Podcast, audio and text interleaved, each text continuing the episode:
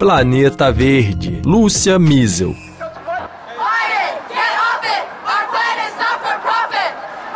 O governo brasileiro participa da Assembleia Geral da ONU e da Semana do Clima de Nova York, com ênfase na implementação da agenda ambiental no Brasil. Os eventos servem de vitrine para o país mostrar para o mundo os primeiros resultados positivos em diversas frentes, como o combate ao desmatamento. No entanto, as contradições dentro do próprio governo, entre a ala ambiental e a desenvolvimentista, não passam em branco. E é sobre isso que a gente vai falar hoje no Planeta Verde.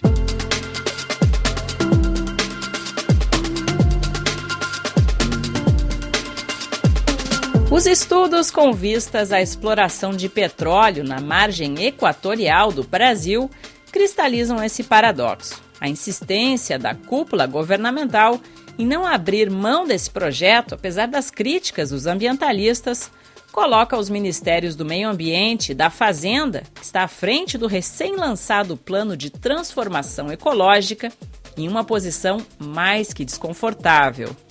O ministro Fernando Haddad cumpre intensa programação em Nova York, em especial junto a investidores, para apresentar o programa estratégico de descarbonização da economia brasileira e promover os títulos verdes que deverão ser lançados pelo governo nos próximos meses.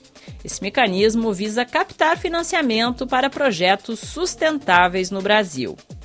Mas, ao mesmo tempo, quando foi questionado por jornalistas, o ministro da Fazenda admitiu que deve preponderar uma visão cautelosa de que tem mesmo que explorar a costa do Amapá, onde se estima que repousam reservas abundantes de petróleo. Só que além de ir na contramão do objetivo de descarbonização, já que o petróleo é considerado uma energia do passado por ser uma das maiores fontes de emissões de gases de efeito estufa, a perfuração da bacia sedimentar da foz do rio Amazonas também acarreta riscos de desastres ambientais na região norte. E um outro exemplo é o próprio Plano de Transformação Ecológica, que é integrante do novo PAC Desenvolvimento e Sustentabilidade, mas que contempla interesses contraditórios. Um quinto dos recursos, um total de 335 bilhões de reais, ainda serão destinados aos projetos para gás e petróleo. Incongruências como essas partem do próprio Palácio do Planalto. O presidente Luiz Inácio Lula da Silva tem adaptado o discurso conforme a plateia.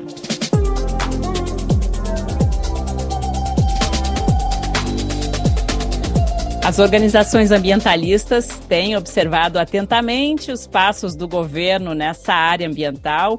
A gente tem o prazer de ter conosco hoje no Planeta Verde o secretário executivo do Observatório do Clima, Márcio Astrini. O Márcio está em Nova York para a Semana do Clima, então seja muito bem-vindo aqui à RF Brasil mais uma vez. Márcio. Muito obrigado, eu que agradeço o convite, para mim é sempre um prazer. Se a gente faz um combo aí dessa agenda intensa do governo brasileiro, incluindo o presidente Lula, né, que discursou na Assembleia Geral, o que, que você está achando dessa participação brasileira nesses eventos em Nova York e também os eventos relacionados à Semana do Clima aí de Nova York, Márcio?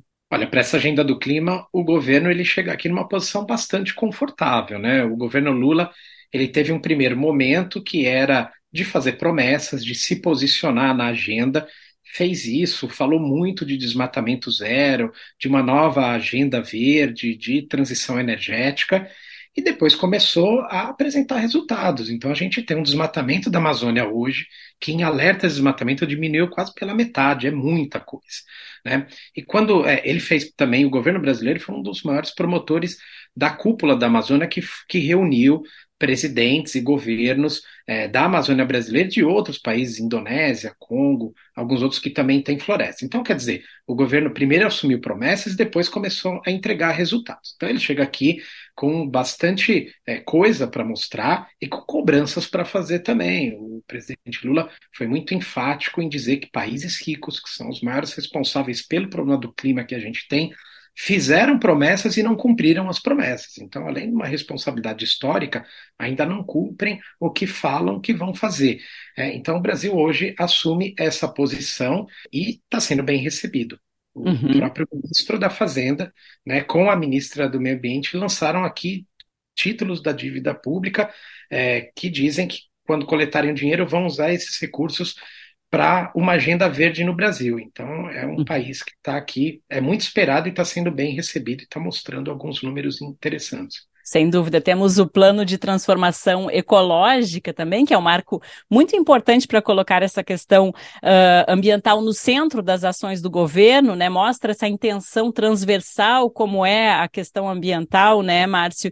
Mas um problema que a gente pode identificar é que nesse novo PAC, o Programa de Aceleração do Crescimento, ele contempla também interesses contraditórios. Né? Um quinto dos recursos ainda serão destinados a projetos de combustíveis fósseis. A parte dos transportes, por exemplo, também é dominada pela opção rodoviária, né? sendo que a gente tem outras que, que são menos prejudiciais aí ao planeta. Então, minha questão seria se existe algum contrassenso né, entre o discurso ambiental que é muito forte, muito combativo, e a gente uh, parabeniza o Brasil por estar de volta, como o presidente tem insistido em tantos fóruns internacionais, né? Mas, ao mesmo tempo, internamente, ações que não necessariamente são coerentes com esses objetivos de descarbonização da economia brasileira. É verdade, você tem muita contradição dentro do governo ainda e no país, né, nessa agenda de clima. Uma delas é essa, esse desejo desesperado do Brasil de explorar petróleo e de ser um campeão na exploração de petróleo no mundo. Quer dizer, você tem que escolher, ou você vai ser campeão da agenda das mudanças climáticas, né, do, do ponto de vista positivo, ou você vai explorar petróleo até a última gota. Não dá para fazer as duas coisas ao mesmo tempo, não dá para você ser campeão pela metade. Né? O principal problema do, da crise do clima hoje é a exploração de petróleo. Então, você tem que ter um plano de transição, um plano de diminuição, um plano de não exploração, e não um plano de você explorar até o limite. Então, essa é uma primeira contradição muito clara no governo. Uma segunda contradição que a gente tem é com o Congresso. Né? O Congresso brasileiro ele é uma bomba relógio de destruição ambiental. A gente falava muito do governo Bolsonaro, mas esse governo parece que ele saiu do Palácio do Planalto, atravessou a rua, entrou dentro do Congresso e está atuando ali para impor todos os retrocessos possíveis na agenda ambiental. Olha, só no Senado nós temos projeto de lei que libera agrotóxicos, inclusive cancerígenos, que não são utilizados em outros países para que os brasileiros tenham na sua comida ele acaba com licenciamento ambiental, ele dá anistia para grileiros de terra no Brasil. Então, são três projetos de lei e um quarto projeto de lei que acaba com as terras indígenas e os direitos indígenas no país. Coloca em risco, inclusive, terras indígenas já demarcadas, que são os territórios mais eficientes para você é, combater o desmatamento e manter a floresta, principalmente a Amazônia, viva. Então, enquanto o presidente faz um discurso aqui, no Congresso tem um pacote prontinho para contradizer tudo que ele está falando e colocar em risco, inclusive, as promessas que ele está fazendo mundo afora. E dentro do governo também tem uma ala que caminha em marcha ré nessa agenda de clima. Então vai precisar conciliar essas coisas, nós vamos precisar ver qual é o discurso que vai ser vencedor, né? qual que é a agenda que vai ser determinante dentro do governo. Com certeza, a gente tem clara essa esse jogo político que é muito importante, sempre foi muito paralisador do governo em gestões anteriores e continua sendo agora, ainda mais nessa questão ambiental. E a gente sabe que o, o quanto o presidente Lula em si é, é, habilidoso nesses jogos políticos, se a gente pode usar essa, essa, esse adjetivo, né? Mas enfim, ele, ele, ele conhece muito bem o que é necessário fazer ou não, né? Mas eu queria lembrar um pouquinho para você, Márcio, e para os nossos ouvintes também, né, que há um mês, na cúpula do BRICS em Joanesburgo, o presidente Lula voltou a denunciar o que ele chama né, de neocolonialismo verde europeu, né, essa ideia segundo a qual o aumento das exigências ambientais da União Europeia para os seus fornecedores seria uma mera medida discriminatória, protecionista. E nessa mesma ocasião, na cúpula do BRICS, o presidente também defendeu replicar na savana africana a experiência brasileira de transformar o cerrado em uma área de alta produtividade agrícola, esquecendo de mencionar que o bioma brasileiro hoje é desmatado a um ritmo mais acelerado que a própria Amazônia. Então, aqui na Europa, muita gente já se pergunta, afinal, de que lado Lula está, Márcio Astrini? Olha, eu acho que o Lula, ele por enquanto, e tem demonstrado isso, ele está ainda do lado da agenda ambiental, né? E eu acredito que vai continuar do lado da agenda, e é muito importante que ele esteja, até o fim do seu mandato ou dos seus mandatos. Queira que a gente tenha ele, né, tomara que a gente tenha ele exercendo esse papel. O presidente tem uma voz muito potente internacionalmente, tem mobilizado o governo nesse sentido. Então, é um aliado importantíssimo que nós temos nesse momento. Agora, é, a gente precisa rever conceitos que são antigos. Não há nenhum problema de você produzir alimentos, seja na Amazônia, no Cerrado, onde quer que seja. Você só não pode fazer isso em cima da destruição do bioma. Tem como você produzir sem destruir? Tem. Nós temos experiências no Brasil de como se fazer isso em larga escala. A gente tem, por exemplo, no Brasil, áreas abertas já desmatadas suficientes para a gente dobrar a nossa produção de alimentos sem derrubar mais nenhuma árvore, sem desmatar mais nenhum palmo. A gente sabe onde estão essas áreas, o que pode ser produzido lá, com a infraestrutura necessária, com a tecnologia que precisa ser aplicada. O que não tem é vontade política. E aí fica muito fácil, né, quando não se tem vontade política e nem ordem, nem aplicação da lei, que as coisas aconteçam de qualquer jeito. E o de qualquer jeito é baseado na destruição.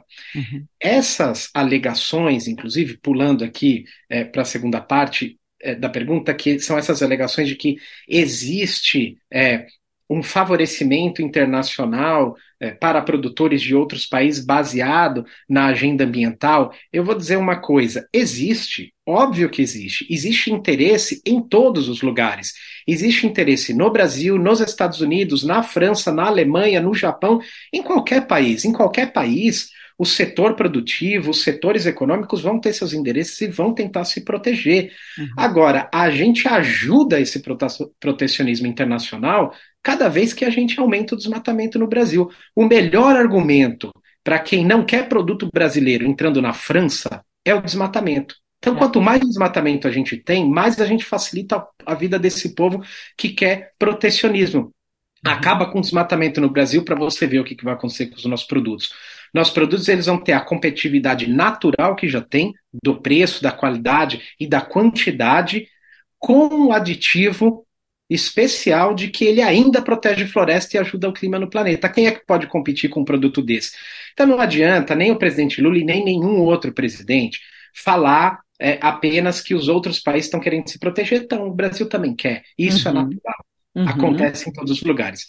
O que a gente precisa fazer é explorar as nossas vantagens comerciais. Para mesmo com esse protecionismo, nós temos um produto que é impossível de ser recusado. Uhum. A gente tem essa possibilidade. Olha, lá eles podem até dizer que o produto deles é, não causa desmatamento, porque muitos desses países não têm mais floresta.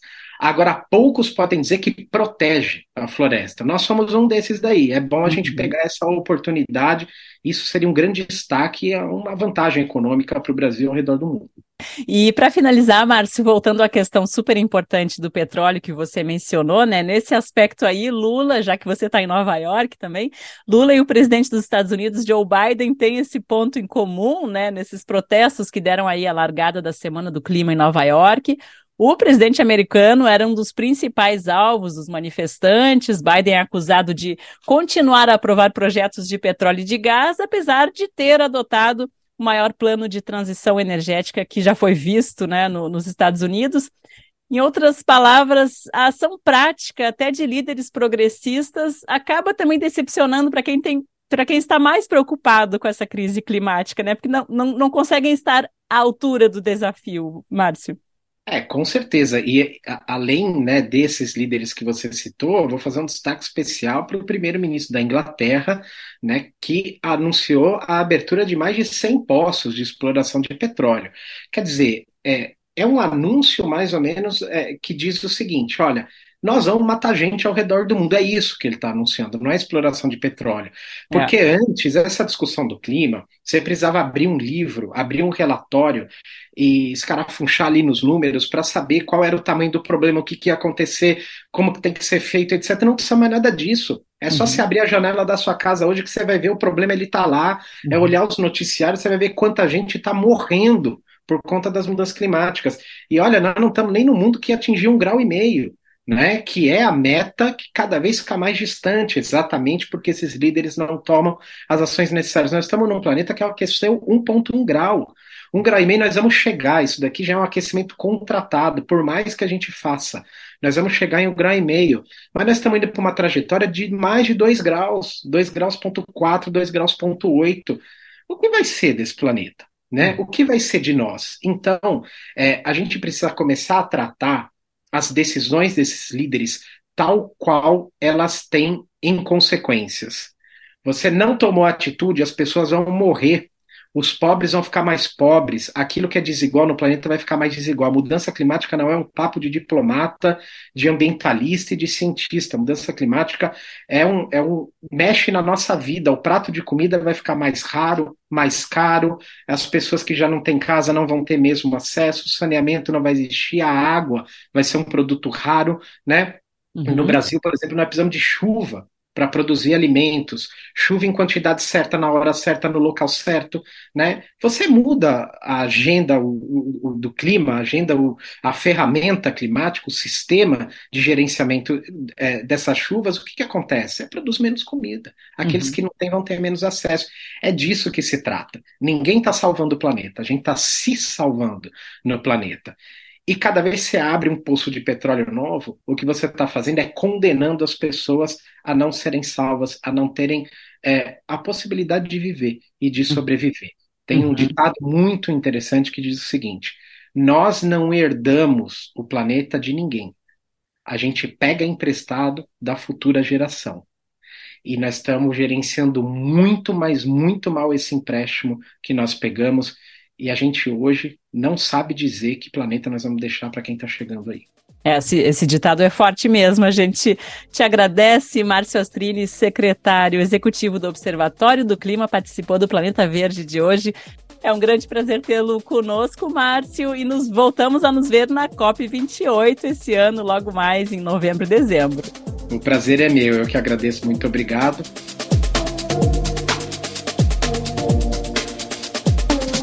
Vale notar que, na sequência do discurso de Lula na ONU, o Greenpeace emitiu nota saudando a posição brasileira na Assembleia da ONU, porém salientou que, para se firmar nesse lugar e poder cobrar dos demais países de maneira sólida e coerente, precisa abandonar a ideia de abrir novas áreas de exploração de petróleo, lidar com o desmatamento em alta em outros biomas além da Amazônia e superar a visão que o mundo tem do Brasil de um país exportador de commodities. Essa edição do Planeta Verde chega ao fim. Muito obrigada por nos acompanhar até aqui e até a semana que vem.